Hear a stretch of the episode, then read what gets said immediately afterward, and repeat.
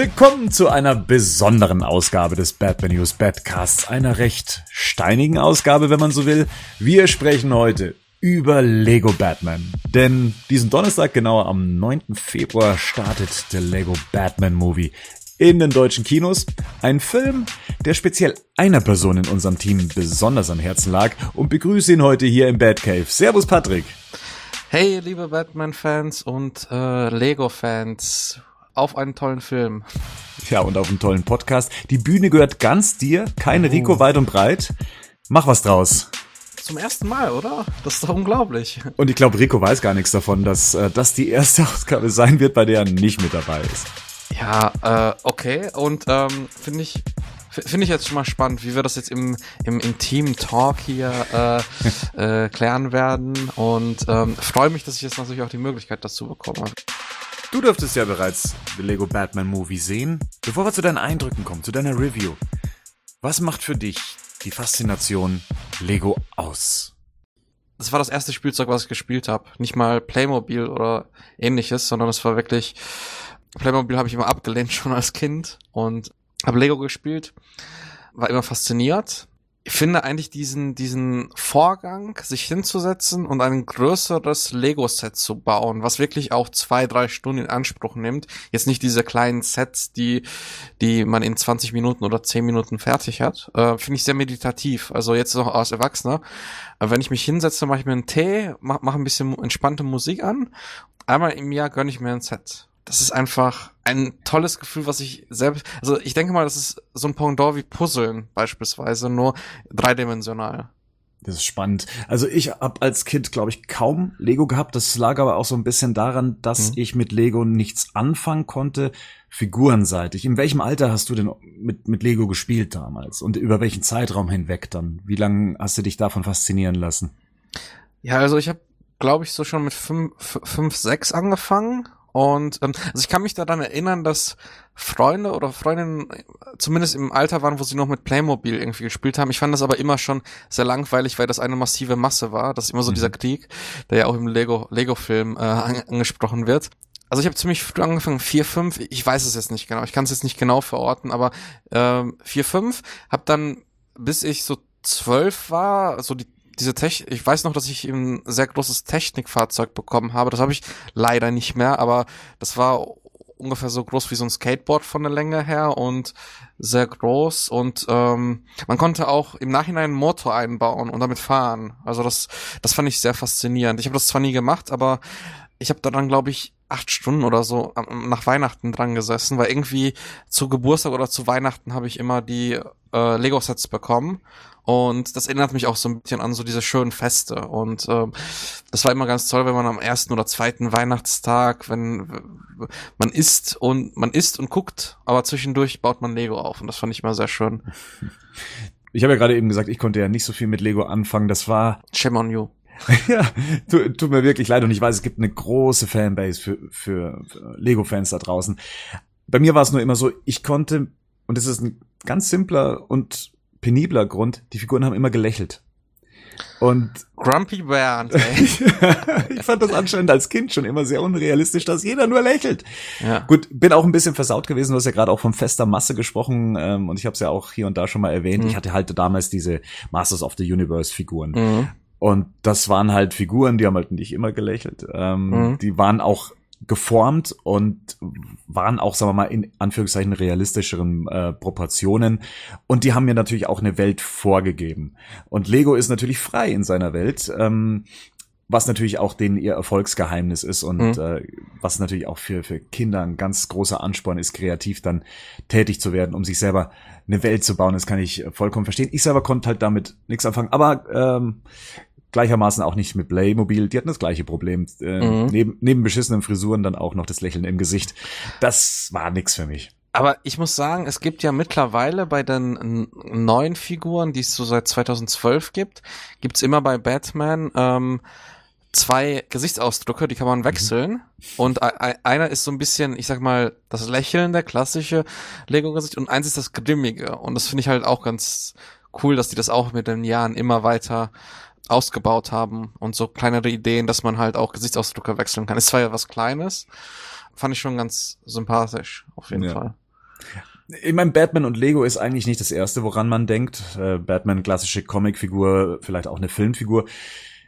Lego selber war auch nie eigentlich die Firma, die diese vorgebauten Welten groß propagiert hat. Also sie sind ja bekannt geworden eben durch die Produktion von solchen Spielsteinen, indem man eben seine eigene Welt erschaffen kann. Und Lego selber gibt's ja seit Anfang der 30er Jahre, 1932 ungefähr, und haben dann erst ab 1949 angefangen, sich dann eben auf diese Spielsteine zu konzentrieren. Sind inzwischen der größte Spielzeughersteller der Welt. Und haben eigentlich einen ganz guten Lauf. Ich weiß nicht, wie es dir so geht, aber wenn man so ein bisschen durch die Blogosphäre durchgeht, gibt's ja sehr viele erwachsene Lego-Fans ja auch da draußen, die sich tatsächlich diese großen Star Wars-Sets kaufen, ähm, super seltene äh, Geschichten. Ich weiß gar nicht, gibt's diesen Todesstern tatsächlich im, mhm. im 1 zu 1 Maßstab? ähm, das wäre natürlich meine großartig. Wohnung, meine Wohnung. also diese, diese Lego hat es tatsächlich geschafft zum vom Kinderspielzeug ähm, hin eigentlich auch, dass es für Erwachsene immer noch interessant ist. Da, meiner Meinung nach haben sie das auch einem sehr cleveren Lizenzmodell zu verdanken, das auch noch nicht so alt ist. 1999 haben sie nämlich dann angefangen, sich ihr erstes Lizenzgeschäft an Bord zu holen. Das war mit LucasArts zusammen ähm, zu Star Wars. Ähm, 1999, manch einer äh, mag sich dran erinnern oder auch nicht. Das war dann der Einstart von The Phantom Menace, äh, die dunkle Bedrohung, Star Wars Episode 1. Da hat sich äh, Lego dann klugerweise die Lizenz äh, geschnappt, äh, die dann ursprünglich bis 2007 laufen sollte, wurde dann verlängert bis 2011. Und ja, Star Wars ist halt einfach ein dankbares Lizenzmodell, was... Es endet nie. Es endet nie, vorerst allerdings 2022 und es wird auch bestimmt nicht das letzte Jahr sein, äh, in dem dann äh, mhm. was von Lego kommt. Sie haben sich aber 2001 dann noch eine weitere Lizenz hingegeben und das war dann Harry Potter.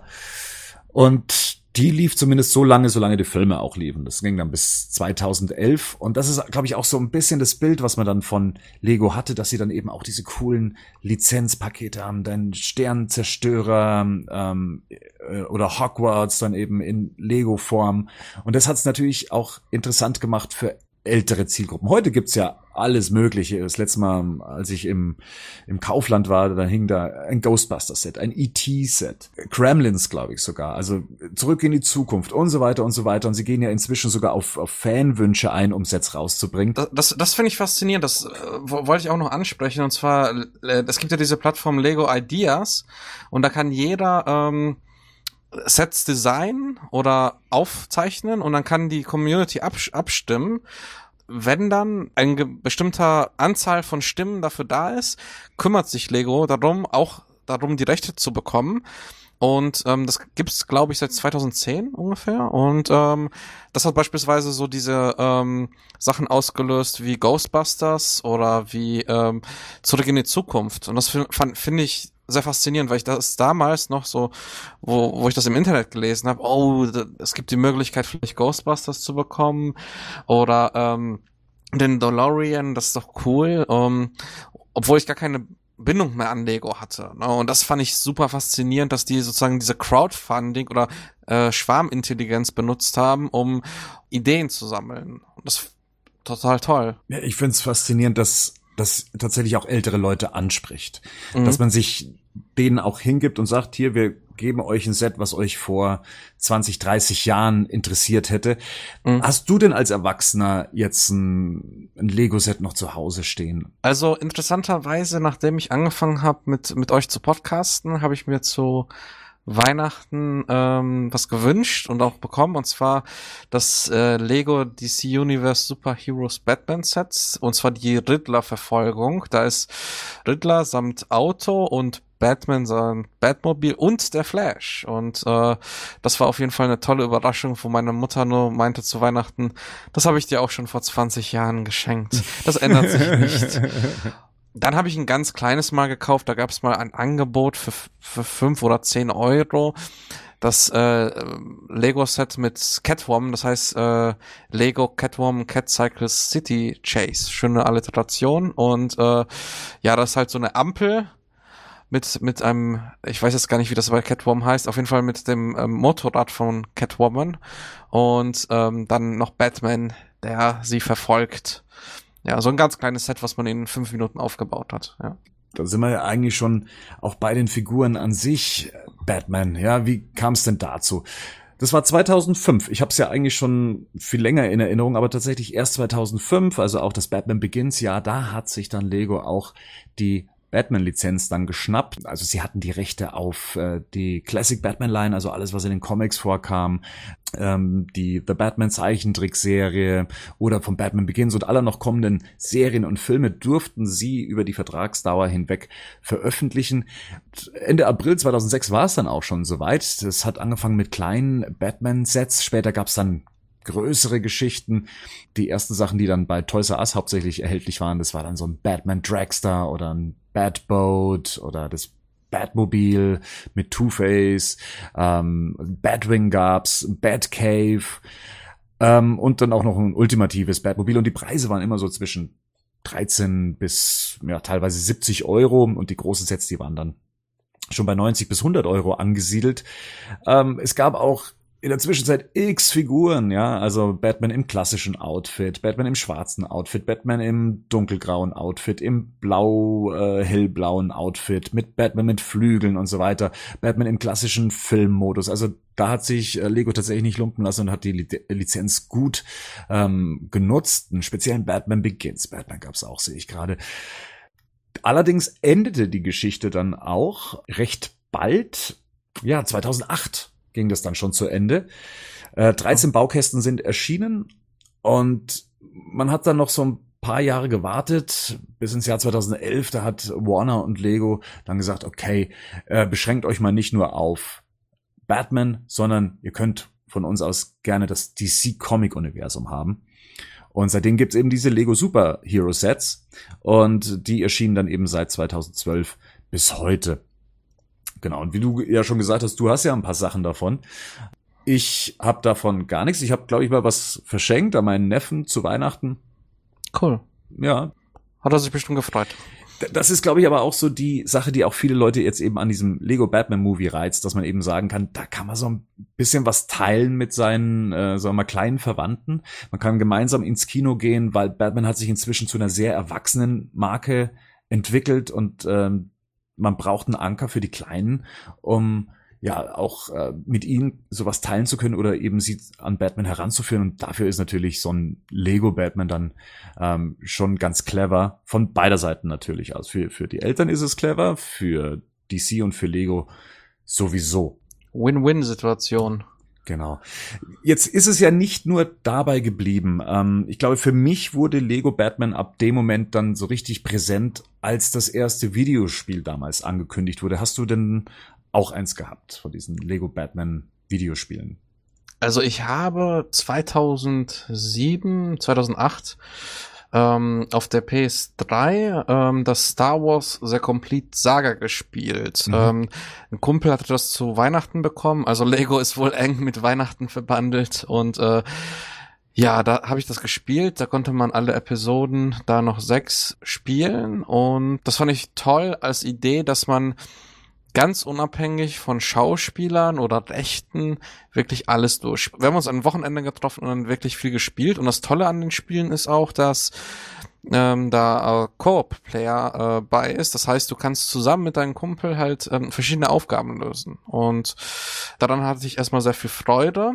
Aber muss auch sagen, deswegen habe ich kein weiteres auch gespielt, das System sich immer sehr stark ähnelt. Du hast halt deinen Charakter, du durchläufst diese, du läufst eine Geschichte, musst dann Münzen sammeln, Schalter umlegen und das sind halt wirklich Aufgaben, die einen nicht so stark fordern, beziehungsweise eher für jüngere Leute sind. Es gibt das zwar auch eine sehr große Fanbase, ich verstehe das auch mit den, wie gesagt, du hast ein Spiel und kannst dann irgendwie 40 Jahre Filmgeschichte nachspielen, das ist toll, mhm. aber ähm, ich fand dieses Gameplay an sich, nicht, nicht die Inszenierung, nicht irgendwie die Grafik, sondern einfach nur das Gameplay sehr ähm, repetitiv und das hat mich sehr schnell gelangweilt. Nach dem Wochenende hatte ich eigentlich nie wieder Lust, eins anzufassen. Ich habe mal ein Batman-Spiel ähm, gespielt auf iOS, hatte das gleiche Gefühl, dass ich das nach irgendwie zehn Minuten weggelegt habe, ehrlich gesagt. Ich habe mir auch im Oktober 2008 dann das Lego Batman Videospiel zugelegt und der Eindruck ist eigentlich genau derselbe, den du gerade eben beschrieben hast.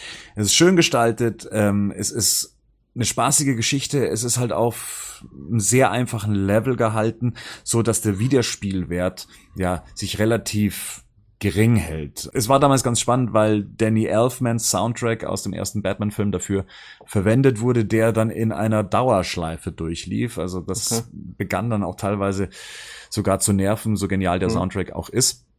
Aber dass man sich so diesem klassischen Batman verschrieben hat, das hatte damals doch ein bisschen verwundert. Ähm, Batman konnte zumindest damals nicht sprechen. Ich glaube, bei dem Star Wars Spiel war das auch noch so, dass die Lego-Figuren damals noch nicht, ähm, noch keine Dialoge ja, hatten. Ja, also keine, keine Sprachausgabe auf jeden Fall. So das Zelda-Ding. Ja, das hat sich allerdings dann geändert. Ich glaube, es war dann direkt schon beim zweiten Teil, der rauskam und man hat das gleich dann auch erweitert 2012. Ne? Lego mhm. hatte dann auch eben die Rechte am gesamten DC-Universum und hat dann ähm, DC Superheroes rausgebracht unter der Batman-Marke äh, und da konnten die Figuren dann schon interagieren und auch sprechen. Das Spiel hatte ich nur mal angespielt, ich habe es auf dem Mac, bin dann aber nicht dran geblieben.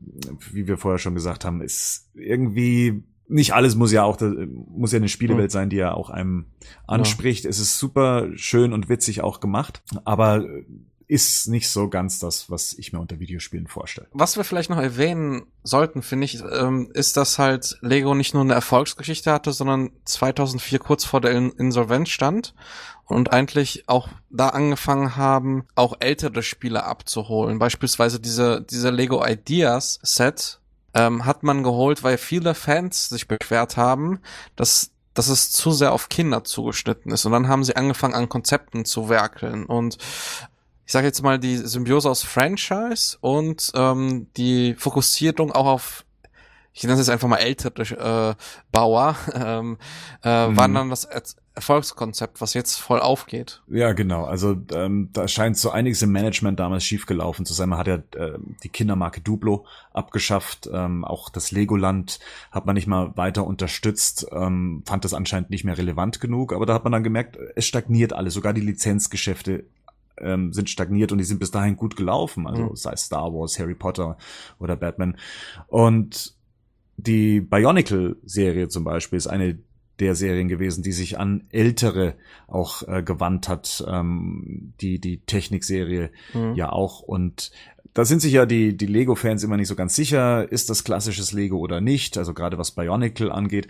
Aber ähm, die scheinen genug Umsatz gebracht zu haben, um dann auch äh, in den Arsch zu retten. Und äh, wir sprechen ja da auch von Verlusten von circa 180 bis 190 Millionen. Ja, und die Lizenzgeschichte scheint ihnen aber auch, äh, glaube ich, groß den Hintern dann eben gerettet zu haben, weil inzwischen haben sie den Dreh raus. Wir haben schon drüber gesprochen, was sie sonst noch alles rausbringen. Auch dieses Le Lego Dimensions, dass du halt dein deine feste Basis hast und du kaufst dann ein kleines Lego-Set aus Figuren, die NFC-Chips haben und äh, ich weiß jetzt nicht, ob das auf den Chips ist, ich glaube, das ist zu groß vom Datenvolumen, aber du, ähm, wenn du eine Packung kaufst, die kostet dann zwischen 40 und 60 Euro, ähm, hast du dann ein komplett neue Erweiterung für das Spiel, wo du dann so fünf bis zehn Stunden spielen kannst. Und das finde ich eigentlich ziemlich clever, weil du dann eine hohe äh, User Inter äh, hast, die dann halt alles erweitern kann. Also du, du hast nicht mehr die Mutter, die für 100 Euro was kaufen muss, sondern ich sag jetzt mal ähm, zum Geburtstag und zu Weihnachten einfach so kleinere Sachen, wenn die mal im Angebot sind für 20 Euro, kannst du dir ein Scooby-Doo oder Doctor Who sogar äh, Set oder Portal hm. ähm, dazu holen. Das finde ich sehr faszinierend, dass die damit auch so spielen. Wo das Ganze ja dann mündete eigentlich von der Größe her, von der, von der, ja, sagen wir mal, von der breiten Masse, das war ja dann im Februar 2014 dann eben der Lego Movie der äh, in den USA wahnsinnig erfolgreich gelaufen ist. Ähm, Gerade wenn man diese Review-Seiten von damals sich ansieht oder die, die Videos, die es äh, dazu gab. Die Leute waren ja, die sind ja ausgeflippt und waren so überrascht von diesem Film Everything is Awesome. ähm, ein Film, der von Phil Lord und Chris Miller ähm, gedreht wurde, das Buch geschrieben, die Regie geführt die beiden haben davor 21 Jump Street gemacht oder waren dann eben für das Animationsabenteuer Wolkick mit Aussicht auf Fleischbällchen äh, verantwortlich und ja, haben sich dadurch dann auch empfohlen für den Han Solo Film, der jetzt gerade aktuell in Produktion ist. War ein riesiger Überraschungserfolg, ähm, auch bei den Kritikern. Mhm. Du hast den Film auch gesehen, wie fandst du den denn? Also erstens, der Film kam an meinem Geburtstag raus am 10. April und da bin ich mit Freunden hingegangen und äh, ich muss sagen, ich war wirklich sehr begeistert. Ich ähm, kannte davor Phil Lord und Chris Miller nicht, aber ich fand's sehr toll, wie sie ähm, nicht nur eine Komödie mit Lego-Figuren gemacht haben, sondern auch sehr viel erzählt haben, was Lego-Figuren für die Kindheit bedeuten, was, was auch ähm, jetzt mal etwas allgemeiner gesprochen, was Kreativität leisten kann und was, was, also ich hatte so ein bisschen das Gefühl, dass sie einen Film drehen, warum ich Filme warum ich auch Filme drehe. Und ähm, sie haben im letzten Drittel nämlich so einen Twist, den will ich jetzt nicht verraten, aber so einen Twist, der wahnsinnig kreativ ist, der plötzlich total bricht mit allem, was man vorher sieht, aber das alles auf so ein Level bringt, der, der für mich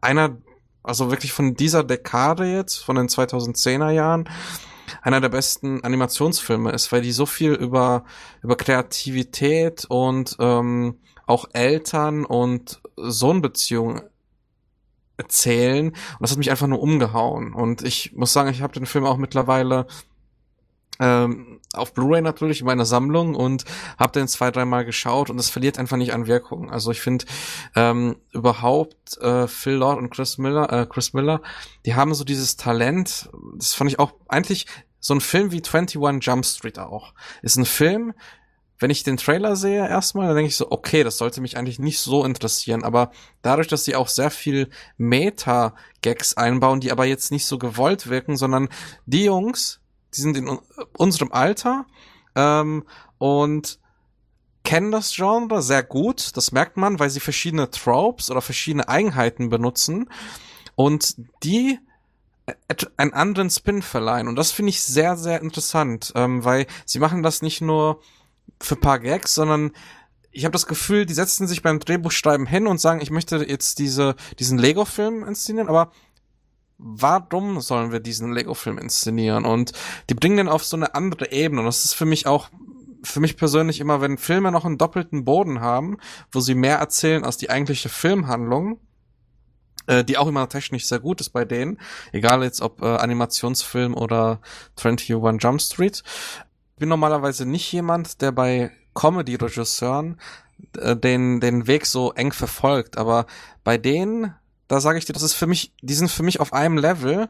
Wenn David Fincher einen neuen Film rausbringt, brauche ich keinen Trailer sehen, weil ich weiß, David Fincher liefert für mich tolle, düstere Thriller-Kost. Und bei Phil Lord und Chris Miller weiß ich, wenn ich Lust habe, etwas Witziges zu sehen, dann gucke ich das einfach, weil, weil die einfach clever mit dem Medium umgehen. Das war mein Plädoyer für den Lego-Film.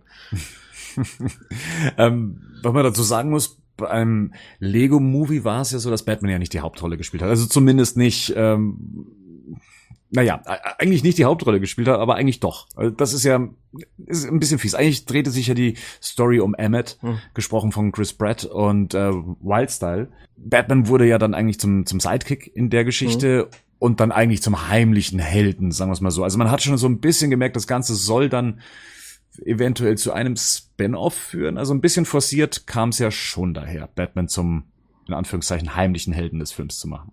Ich glaube, äh, Warner war sich da noch sehr unsicher. Ich glaube nicht, dass die da so die Hinterhand hatten. Die hatten vielleicht, okay, das sind jetzt alles Spekulationen, aber ich hatte so das Gefühl, sie wussten, okay, Batman ist einer der Marken, die wir haben, die am besten funktioniert, also stellen wir die von diesen ganzen Nebencharakteren, das sind ja auch super viele, ähm, in den Mittelpunkt. Und ähm, was das Tolle ja an diesen Lego-Filmen ist, ähm, generell, ist, dass die halt alle möglichen Lizenzen haben und auf abstruse Weise halt verschiedene Charaktere aufeinander laufen lassen können. Aber dadurch, dass es kein Realfilm ist, wirkt es auch nicht so absolut erzwungen, sondern ähm, ist für mich irgendwie schon ähm, machbar, weil wenn nicht da, wo dann? Also in, in so einem Realfilm würde ich dann nicht äh, irgendwelche Herr der Dinge Charaktere sehen wollen. The Lego Movie ist für ein Budget von 60 Millionen Dollar entstanden, hat dafür weltweit 470 Millionen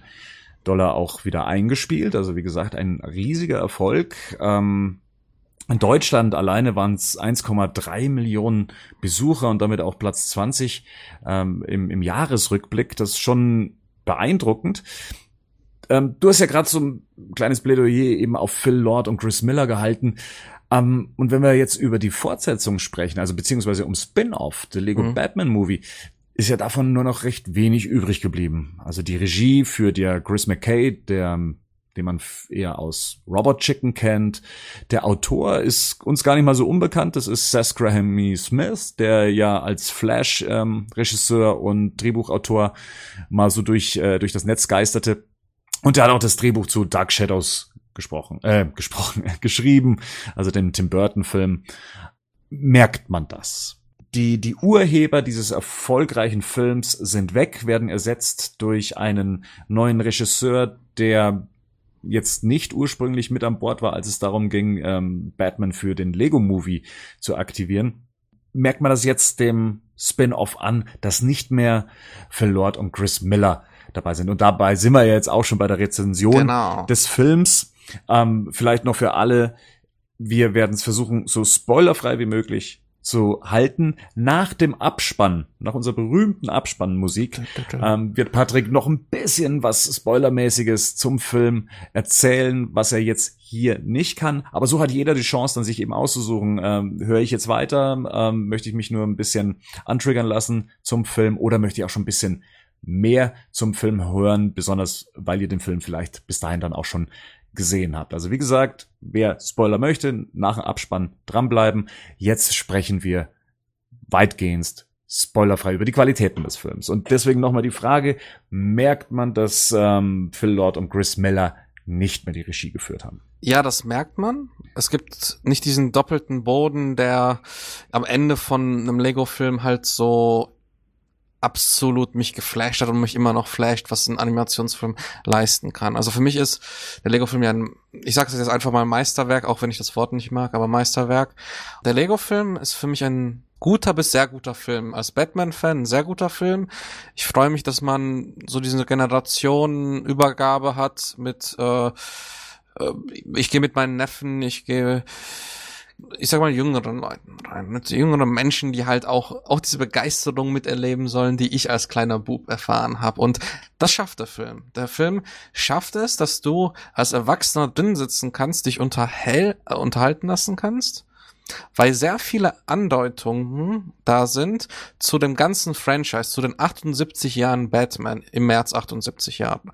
Äh, aber da muss ich sagen, das haben die wirklich toll gemacht, weil das kann jemand sehen, der gar keine Ahnung von Batman hat. Es wird eine runde Geschichte erzählt, ähm, die auch einen emo emotionalen Kern hat, wo ich sogar ein bisschen Gänsehaut und eine kleine Träne sogar im Auge hatte, muss ich ganz offen zugeben, weil da wird was Menschliches rausgenommen. Und ich muss auch sagen, jetzt mal ein kleiner Rück Rückblick auf das DCU.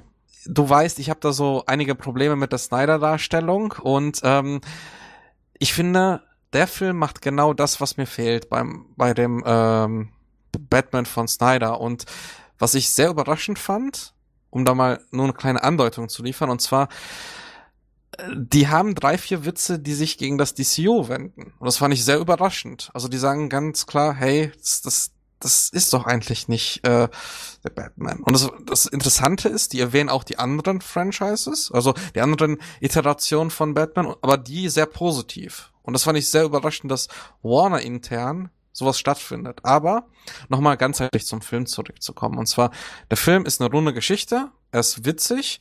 Was man aber zum Film sagen muss und weswegen mir auch nicht so gut gefällt wie der Lego-Film. Beim Lego-Film hatte ich als Erwachsener so paar Botschaften, vielleicht interpretiere ich da auch ein bisschen zu viel rein, aber ich hatte das Gefühl, dass ich da sehr viel interpretieren kann und sehr viel über Kreativität ausgesagt wird. Das gibt's nicht. Und zweite Sache, ich habe das Gefühl, der Film ist ein bisschen mehr an Kinder gerichtet, ein bisschen mehr. Also ähm, einerseits wird häufig der Humor, also die dramaturgischen Momente werden gebrochen mit Humor. Normalerweise sagen wir das über Marvel, jetzt ist es beim Kinderfilm so. Und ähm, die Sache ist die, ich habe das Gefühl, dass ähm, dass dass man wirklich mit diesen dass man in diesen Film gehen sollte, ey, das ist ein Kinderfilm und sich dann einfach freuen soll als Batman-Fan jetzt. Äh, ich muss auch sagen, im Kino lachen und Komödie ist immer so eine Sache. Manchmal funktioniert es sehr gut, wenn viele lachen.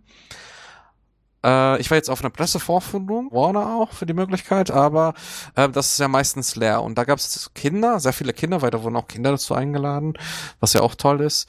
Und ähm, ich muss zugeben, ich habe vier, fünf Mal richtig laut gelacht. Also da, weil da, mhm. da, da, also man merkt, der Drehbuchautor und der Regisseur hatten die wissen, die kennen Batman, die Figur Batman und machen dann was, was aber nicht die Batman-Figur lächerlich macht, sondern stellt so Sachen hervor, die eigentlich mega weird sind, jetzt aus seiner jünglichen Sicht. Und das fand ich sehr amüsant. Die Kinder, wie hat's denen gefallen? Die waren sehr amüsiert. Es, also es wurde nicht durchgehend gelacht, weil der Film hat halt auch eine schöne Geschichte, wo man auch ein bisschen sich reinziehen lassen kann. Aber die haben sich gefreut, auch wo ich aus dem Kino gegangen bin, da haben alle gesagt, so ja, cool, ähm, ich, ich möchte unbedingt äh, mehr von Batman sehen. Das, das freut mich natürlich. So, hey, der möchte jetzt mehr sehen. Jetzt kann man vielleicht die anderen äh, Animationsfilme zeigen, die nicht so düster sind, ähm, je nach mhm. Alter. Und ähm, was witzig ist, ein, ein Kumpel von mir war einen Tag davor in der Pressevorführung mit seinem Neffen da. Und ähm, da sind die danach zu Deichmann gegangen oder in ein anderer Schuhhändler und dann haben die ähm, Batman-Schuhe gekauft, weil der Sohn, weil der Neffe äh, dann halt Schuhe haben wollte. Und das, ich find's irgendwie witzig. Das ist, dieser Film ist einfach sehr gut erzählt natürlich auch sehr kindlich, aber dieser Film ist rund. Ich war überrascht, wie schnell er vorbei war. Ich dachte schon, wow, das war's, aber nicht, weil so wenig Inhalt da ist. 90 hm, Minuten geht er? Oder nee, ich meine, äh, der Lego-Movie geht 90 Minuten, der Batman-Film geht äh, doch auch, ja, 96 Minuten. Jetzt ist ja der Film ein Spin-off vom Lego-Movie. Ähm, muss man denn den Lego-Movie dafür gesehen haben? Nein, auf gar keinen Fall. Der erzählt eine eigene Geschichte. Er nimmt diesen Charakter Batman, wie wir in diesem Lego-Film gesehen haben. Also ich fand den Batman im Lego-Film schon extrem ähm, also er hatte nur einen Einschlag, er hatte nicht viele Facetten und das ist hier in dem Film anders. Also der bekommt neben dieser Ich bin so cool Attitüde viel mehr Facetten. Das ist auch nötig. Mhm. Wenn ich jetzt aber großer Lego-Movie-Fan bin, kriege ich dann da auch noch mal was aus dem Film zu sehen? Gibt es irgendwie Nebenrollen, die noch mal auftauchen? Oder ist tatsächlich der Film in sich so geschlossen, dass er eigentlich mit dem Lego Movie nichts mehr zu tun hat. Der hat gar nichts damit zu tun, muss man so sagen. Es gibt ein, zwei Figuren, die nochmal auftauchen. Und ähm, also ein, einerseits ähm, Figuren, die auch äh, Lego-Fans kennen und die einfach nur mal am Rande auftauchen, aber wirklich nur visuell teilweise. Äh, du kannst, wie gesagt, den Film gucken, ohne den Lego-Film äh, selbst gesehen zu haben. Das ist ein total autonomer Film. Okay. Also ist eine eigenständige Story. Um was geht's denn in dem Film? Wir haben die Trailer ja gesehen und dieser Trailer ist ja sehr vignettenartig geschnitten. Batman immer irgendwie in witzigen Situationen dargestellt. Ähm, so ein bisschen was von Robin sieht man. Und ist, ist das die Story? Ist es ein Vignettenfilm? Oder ist es schon ein eigenständiger Film mit einer Story, wo man sagt, ja, hätte ich jetzt nicht erwartet? Also ich muss sagen, mm, ich war sehr überrascht, weil eigentlich die der Grundkern der Geschichte wird im Trailer gar nicht gezeigt. Deswegen bleibe ich jetzt auch etwas vage und versuche mich ein bisschen am Trailer zu hangeln. Und zwar, es geht um Batman, der äh, sehr einsam ist, wie wir ihn kennen, unseren dunklen Rächer. Es ist halt so, eine neue Polizeichefin startet. Und zwar ist es die Tochter von äh, Jim Gordon, Barbara Gordon. Und die hat ein neues Konzept für die Stadt. Und zwar, sie möchte zusammen mit Batman Gotham City äh, von Bösewichten aufhalten. Das ist so dieser interessante Spin auch daran, weil Batman das Problem hat, dass er zu häufig Bösewichte entkommen lässt und immer wieder mit ihnen kämpft, anstatt sie wirklich mit einem dauerhaften Plan hinter Gitter zu bringen. Als kleiner Nebenstrang kommt dann auch Robin dazu, der unter einer sehr witzigen Szene aufgenommen wird von Bruce Wayne. Also Bruce Wayne nimmt Robin nicht bewusst auf, sondern macht das eigentlich nur, um Ruhe zu haben, in einer sehr witzigen Szene, die ich nicht spoilern möchte. Also die ist wirklich total cool gelungen mit einem tollen Soundtrack. Ähm, da werden nämlich vereinzelt Lieder aus den 80ern genommen. Äh, und sehr cheesige Lieder, die halt ähm, super toll teilweise auch neu interpretiert wurden. Ich mag normalerweise keine Cover, aber das haben sie gut gemacht. Ist es ein Robin, den wir kennen? Ja, es ist ein Robin, den wir kennen. Soll ich sagen, wer? Klar. Dick Grayson. Aber ohne die Origin Story zu nehmen, die wir aus den Comics kennen. Die wird angedeutet, aber die wird nicht erzählt. Also es ist nicht die, die wir aus den Comics kennen. Es wird nur gesagt, okay, der ist äh, ein Weise, Waisenjunge.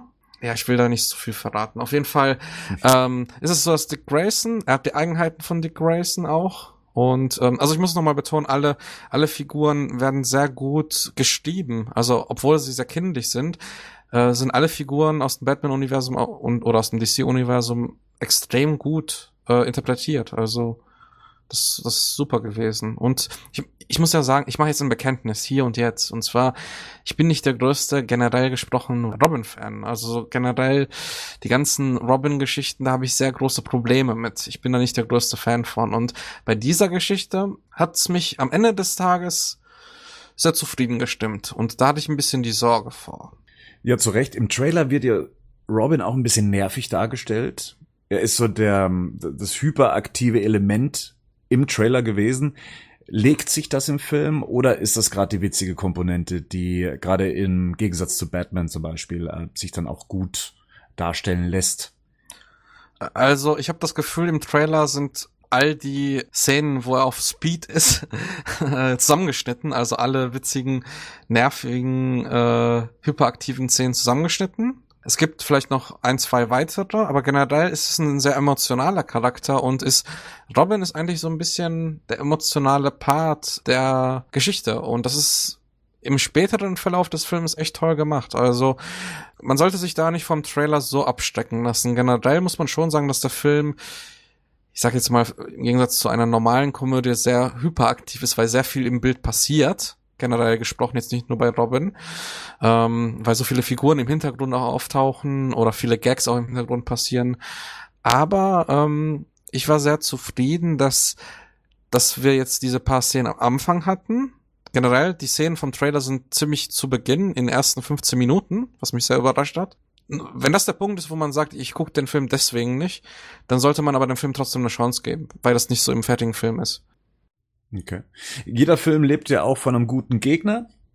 Haben wir den in dem Film? Ja, wir haben als Gegner den Joker und ähm, auf der einen Seite äh, muss ich sagen, der hat einen sehr interessanten Spin, was da seine Rolle ist. Also er ist der Hauptbösewicht, er möchte, er möchte Batman einen Tag madig machen, weiß aber auch um die Symbiose der beiden, dass die beiden ohne einander nicht können.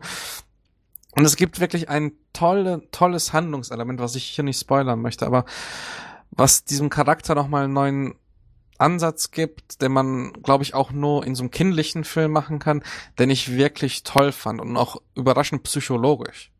Es gibt ja auch weitere Figuren, die uns bekannt sind, die da vorkommen. Ich glaube, die kann man, die kann man schon verraten, weil man die mhm. auch teilweise in den Trailern schon gesehen hat und in den Ausschnitten. Also neben dem Joker ist auch Harley Quinn mit dabei. Ähm, Scarecrow ist zu sehen. The Riddler, im Original äh, gesprochen von Conan O'Brien. Bane, ähm, Catwoman, Clayface, Poison Ivy.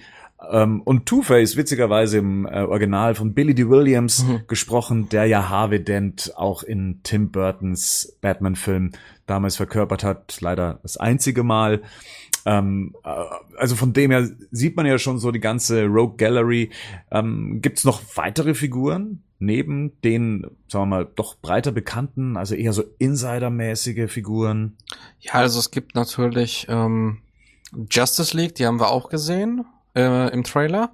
Wobei ähm, man auch sagen muss, im Trailer und Promo-Sachen sind viele Shots, die es gar nicht im Film gibt, auch handlungstechnisch. Deswegen sollte man sich da nicht zu sehr drauf verlassen ich deute es nur an, es gibt es gibt eine alte Batman-Darstellung, indirekt, die wirklich mhm. sehr gut gelungen ist. Aber das kann ich nicht erzählen, was mit dem Finale zusammenhängt. Das wäre, das möchte ich jedem die Freude lassen. Also ist ein cooler, cooler Gag, ja, auf jeden Fall.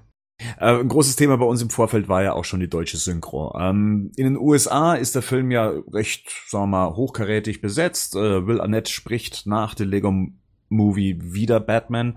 Äh, Michael Zara spricht Robin, ähm, Rosario Dawson spielt Batgirl und Ralph Fiennes spricht Alfred Pennyworth. Und der Joker wird in den USA von Zack, jetzt hoffe ich, kann ich den Namen richtig aussprechen, Zack Galifianakis. Galifianakis. Dankeschön. Ähm, ge gesprochen. Ähm, Ja. Hm. Und da hatten wir ja schon so die Diskussion, hm, in der deutschen Version wird Kronk den Joker sprechen und wie wir im Nachhinein dann auch noch äh, gehört haben, Robin wird von Luke Mockridge vertont. Ich habe da so meine Zweifel, was äh, solche Besetzungen von nicht ausgebildeten Sprechern angeht. Wie war's denn nun? Also, ich möchte erstmal das Positive hervorheben. Es gibt tolle Kleinigkeiten, selbst so, so ein Bane wird von einem Tom Hardy Sprecher gesprochen oder äh, Batman von David Nathan beispielsweise, den wir alle ähm, sehr gerne hören und ähm, oder Alfred auch wirklich von einem Michael Caine Synchrosprecher. Tut mir leid, dass ich jetzt die Namen nicht weiß, aber Two-Face von Aaron Eckharts Sprecher. Aber ähm, das, ist, das ist wirklich sehr toll. Auch das Sachen für einzelne Gags, wo eine Zeile ist, da haben sie wirklich Sprecher engagiert, die zu dem Bat zu Batman-Historie passen. Da haben sie sich Gedanken gemacht. Aber, und das, das muss ich schon sagen, zwei wichtige Rollen, Robin und Joker, Gronk und Luke Mockridge. Ich muss sagen, äh, der Joker hat mich wirklich Gronk nicht wirklich begeistert. Also man man merkt sehr stark, dass es kein ausgebildeter Synchronsprecher ist. Es kann sein, dass wenn man den Tra wenn man es gibt einen Clip, wo man Gronks Voiceover hört und Stimme von einem Synchrostudio und ähm, da wirkt's vielleicht gut, aber wenn, wenn die verschiedenen Stimmen aufeinandertreffen, merkt man schon, dass Gronk teilweise was Betonung angeht, ähm, fand ich es einfach zu überzogen. Ich ähm, habe nur die englischen ähm, Trailer und da fand ich das ein bisschen natürlicher. Äh, Luke Mockridge, ich mag einfach generell die Stimme von Luke Mockridge nicht. Das da kann er nichts für äh, im ersten Teil, in diesem Teil, wo er noch ein bisschen wilder ist, der Robin, hat es mich auch so ein bisschen genervt. Nach, also sagen wir mal so, nach ein, zwei Minuten, weil der Film so gut ist, vergisst man's.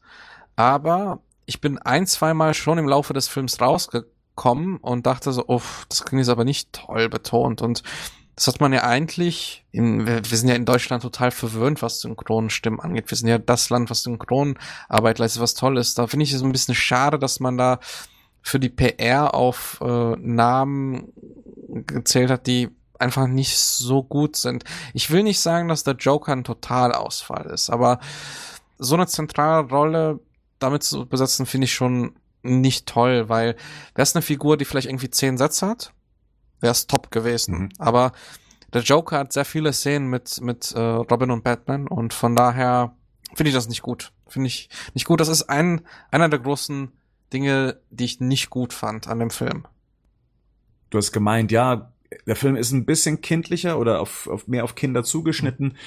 Und gerade eben haben wir darüber gesprochen, ja, sollte man in die UV gehen. Ähm, kann man denn als Erwachsener, sagen wir mal, 30-jähriger, 35-jähriger oder äh, schon ein bisschen älter, ähm, Batman-Fan, da reingehen, ohne zum Beispiel Kinderbegleitung? Also ähm, würde mir der Film als Erwachsener auch gefallen? Ja. Ja, weil ähm, sehr viele Andeutungen und Kontexte sind, die man halt so als Batman-Fan Batman-Fan richtig auskostet und ähm, ich kann mir schwer vorstellen, dass, ähm, dass es bei einem Realfilm so geht. Äh, also wirklich, dass man auf alle möglichen Interpretationen, alle möglichen äh, Comic-Stile zugreift und äh, viele Andeutungen macht, äh, dass so ein Animationsfilm optimal ich muss auch noch mal betonen, ich hatte echt durch die eigentliche Story so ein bisschen eine Träne im Auge am Ende. Und ähm, wenn man vielleicht nicht so ganz zufrieden ist, was gerade mit DC im Realfilm passiert, ist es ein guter Kontrast. Erstens ist es halt alles sehr moralisch und es werden viele Sachen auch angesprochen, wo man sich dann weiter noch Gedanken machen kann.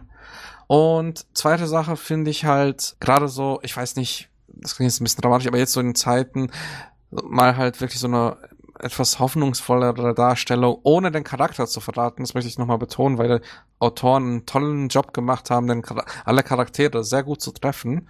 Ich denke, man kann sehr viel Spaß haben. Jeder muss für sich selbst entscheiden als Batman-Fan, ob er dafür ins Kino geht. Ich habe den in 2D gesehen, das müsste man auch nochmal sagen. Ähm, der Soundtrack ist toll. Der erinnert teilweise an Danny Elfman. Da gibt es manchmal so so kleine Einschübe des Themes. Oder ähm, beispielsweise das, das Bane-Theme von The Dark Knight Rises wird auch eingebaut im Finale, was so angespielt wird. Und das wird, das war schon sehr toll gemacht.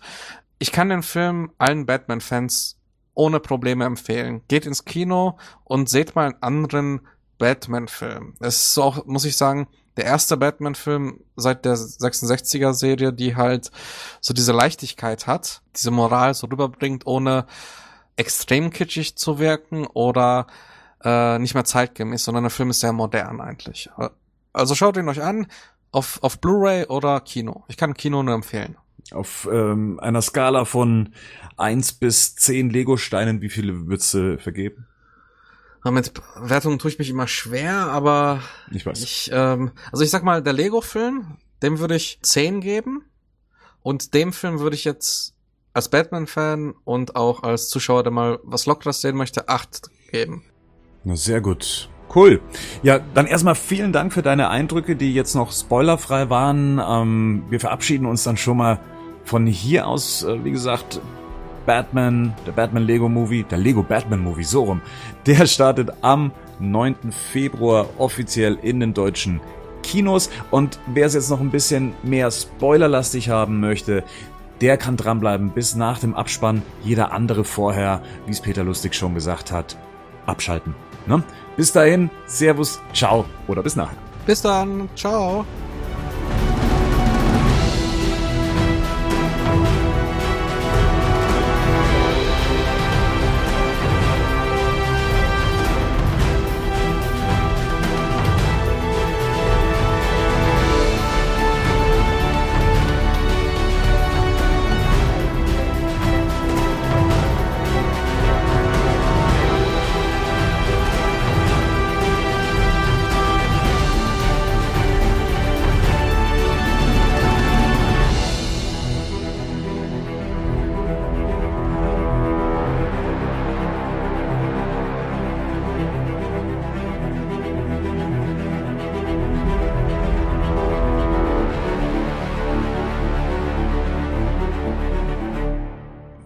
Willkommen im Spoilerbereich. Patrick hat nämlich gemeint, es gibt ein paar Sachen, die kann er über den Film nicht erzählen, ohne dabei zu spoilern. Und wir wollen ja euch natürlich den Spaß am Film auch nicht verderben. Von dem her, jeder, der jetzt hier gelandet ist, der will's nicht anders.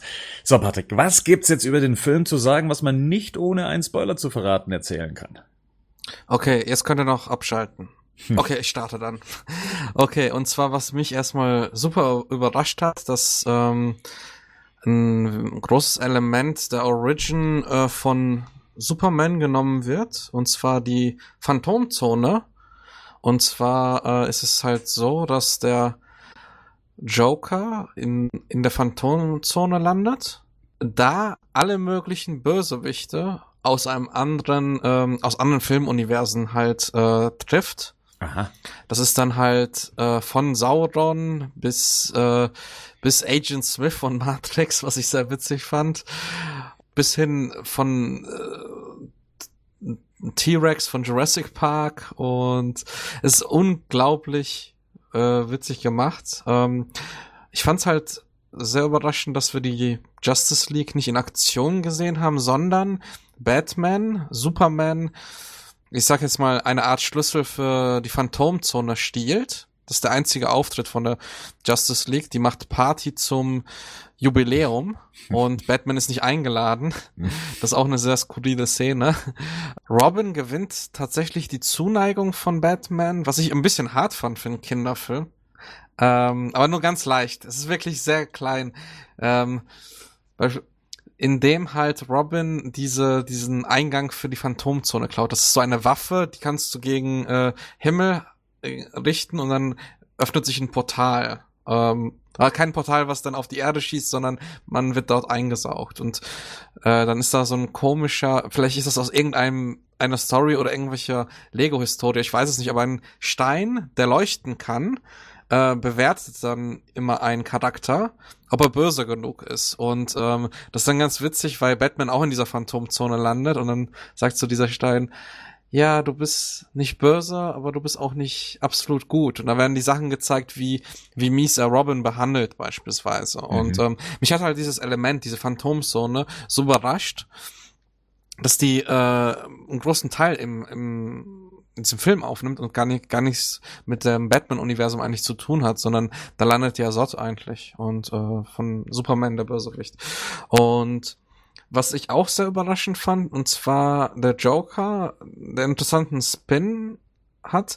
Und zwar der Joker ist eigentlich böse, weil er von Batman nicht genug ähm, Anerkennung beziehungsweise Aufmerksamkeit bekommt. Und ähm, das klingt jetzt erstmal vielleicht ein bisschen nervig und seltsam, aber sehr gut inszeniert, weil halt ähm, Batman am Anfang des Films sehr egozentrisch ist und halt den Joker einfach einsammeln möchte. Da gibt's ja auch im Trailer diese eine Szene, die, die kommt halt nach fünf Minuten im Film, ähm, wo dann der Joker sagt, ich bin doch dein größter Bösewicht, ich bin dein Lieblingsbösewicht und dann sagt äh, Batman halt erstmal äh, der Pinguin, nicht Superman, und dann Superman und dann wird auch ein bisschen äh, drüber geredet, äh, Superman ist doch kein Bösewicht und ja, das ähm, zieht sich dann so weiter, dass er eigentlich nur die Aufmerksamkeit von Batman bekommen möchte und Batman halt das nicht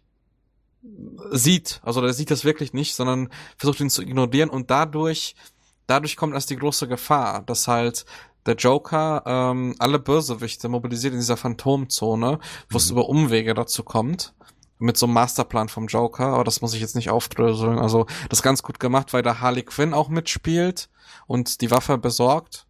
Und ähm, also dieser Charakter des Jokers finde ich so interessant, weil so dieses Mastermind, der alle Bösewichte äh, von Batman versammelt und dann gleichzeitig Pläne hat, ist da.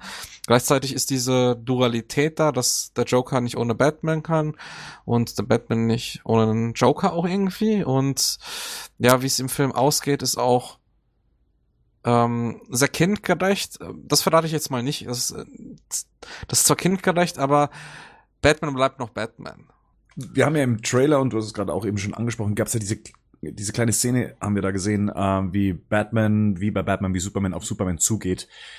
Wo ist denn diese Szene eingeordnet? Also kommt das vor? Ist es ein Rückblick? Ähm, weißt du, was ich meine? Genau, genau. Ich weiß, was du meinst, diese, diesen Flashback fast schon. Ähm, ja, das gibt's an einer anderen Stelle des Films und zwar, wenn Alfred mit äh, Batman darüber redet, dass er verschiedene Phasen hatte und dann gab's glaube ich auch mal in einem Teaser oder Trailer und ähm, da redet halt Alfred, dass er sich Sorgen macht um Batman, was ganz komische Phasen gibt und was ich da halt so auffällig fand, dass ähm, ich sag jetzt mal, die Snyder-Sachen immer sehr negativ bestimmt werden und die anderen so zwar positiv, aber weit entfernt. Und was ich beispielsweise cool finde, es gibt so eine, äh, so eine Montage, die geht vielleicht zehn Sekunden, also nicht sehr lange, wo dann von allen Batman-Filmen ähm, halt ein ikonisches Bild genommen wird. Und das ist total geil gemacht. Also auch mhm. so ähm, bei ähm, Was ist bei äh, Tim Burton? Was, was, was sehen wir von Tim Burton?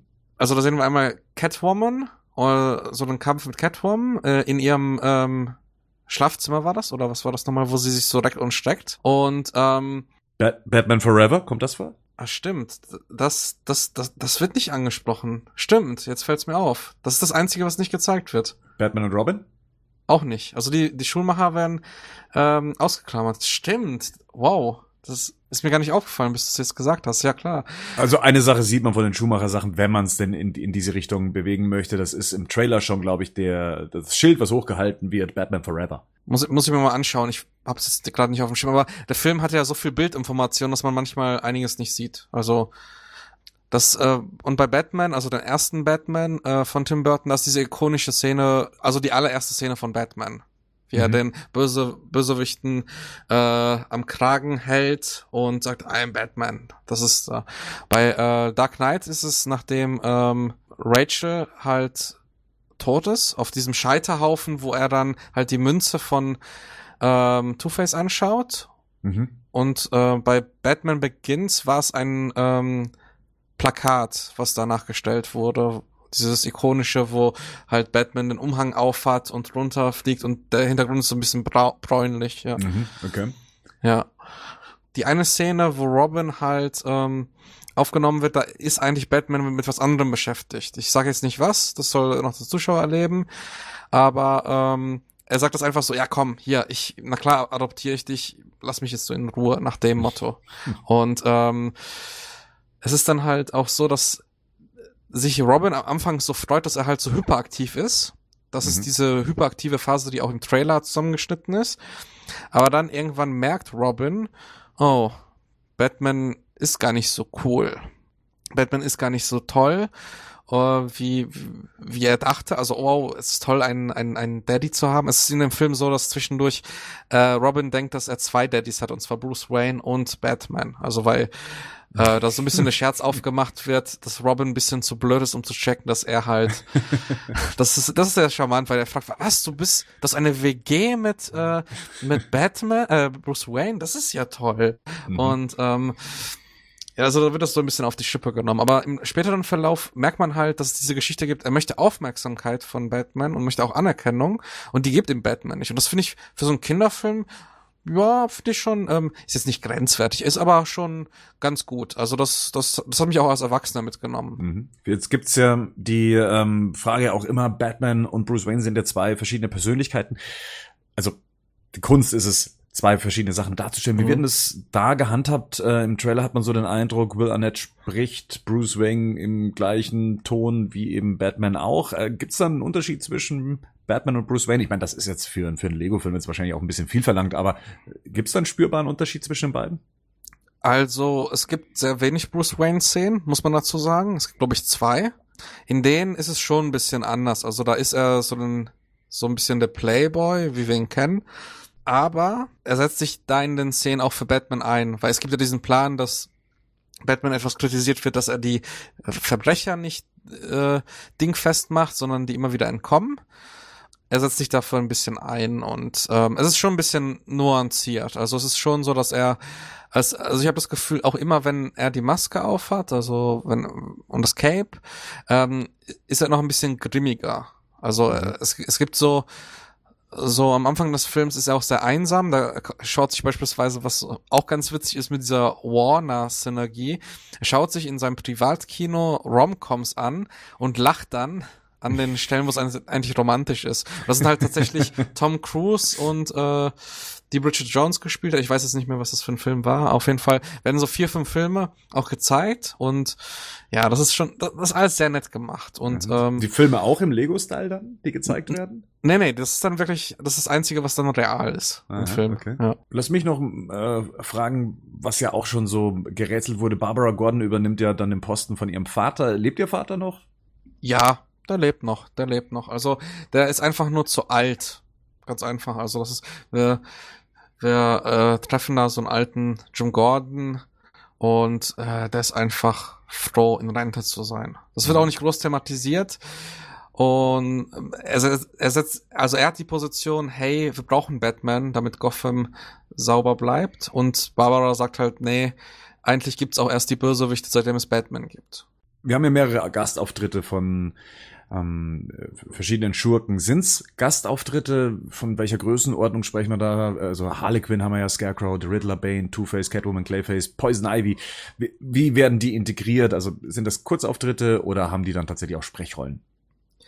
Bane hat zwei, drei Sätze, es sind aber Witze. Also es äh, gibt da Witze vor. Ähm, der Rest sind eigentlich nur, kann man sagen, Cameos. Also die tauchen auf, haben eine Kampfszene. Es gibt am Anfang eine Kampfszene, ähm, wo halt der Joker alle versammelt. Und ähm, da gibt's halt, bekommt jeder seinen Moment und ähm, bekommt auch ein, zwei Sätze, aber es ist, es ist nicht mehr. Also man, also Joker wird groß als Figur charakterisiert und die anderen sind eher so Witzegeber, Stichwortgeber.